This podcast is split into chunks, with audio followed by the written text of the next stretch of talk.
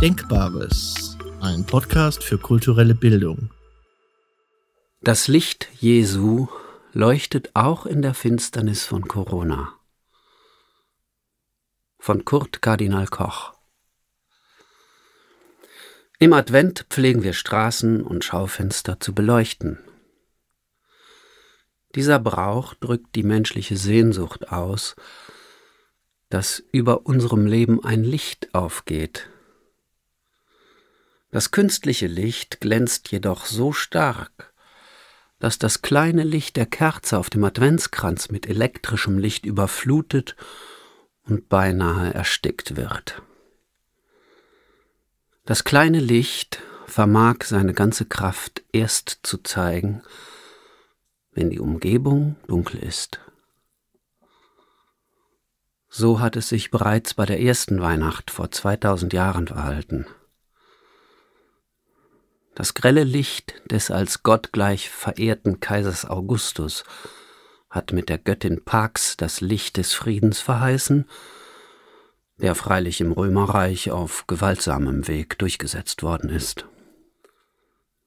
Der wahre Friede ist demgegenüber mitten in der Finsternis der damaligen Zeit in der Krippe zu Bethlehem aufgeleuchtet.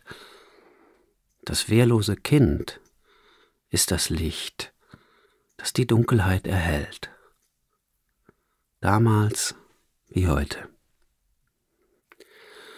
Mit Finsternis werden wir auch heute konfrontiert, besonders wegen der Pandemie von Covid-19.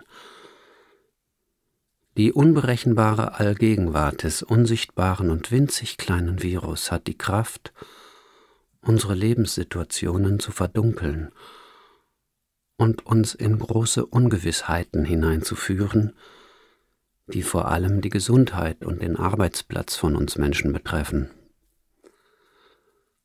Corona droht auch den Advent auf später zu verschieben doch in diese virale Finsternis hinein leuchtet das kleine Licht erst recht, das Gott mit dem Kind in der Krippe auch heute in die Welt hineinbringt.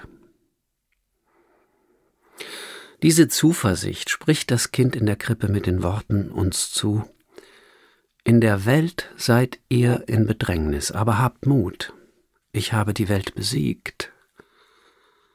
Johannes Kapitel 16, Vers 33 Beides gehört untrennbar zusammen. Jesus stellt realistisch fest, dass wir bedrängt werden, und er verscheucht unsere Ängste nicht, aber er schenkt uns zugleich die tröstliche Zusage seiner Nähe und die Hoffnung auf das Ende der Nacht. Dies ist das wahre Licht, das auch in der von Corona provozierten Finsternis leuchtet und auch in diesem Jahr Advent werden lässt.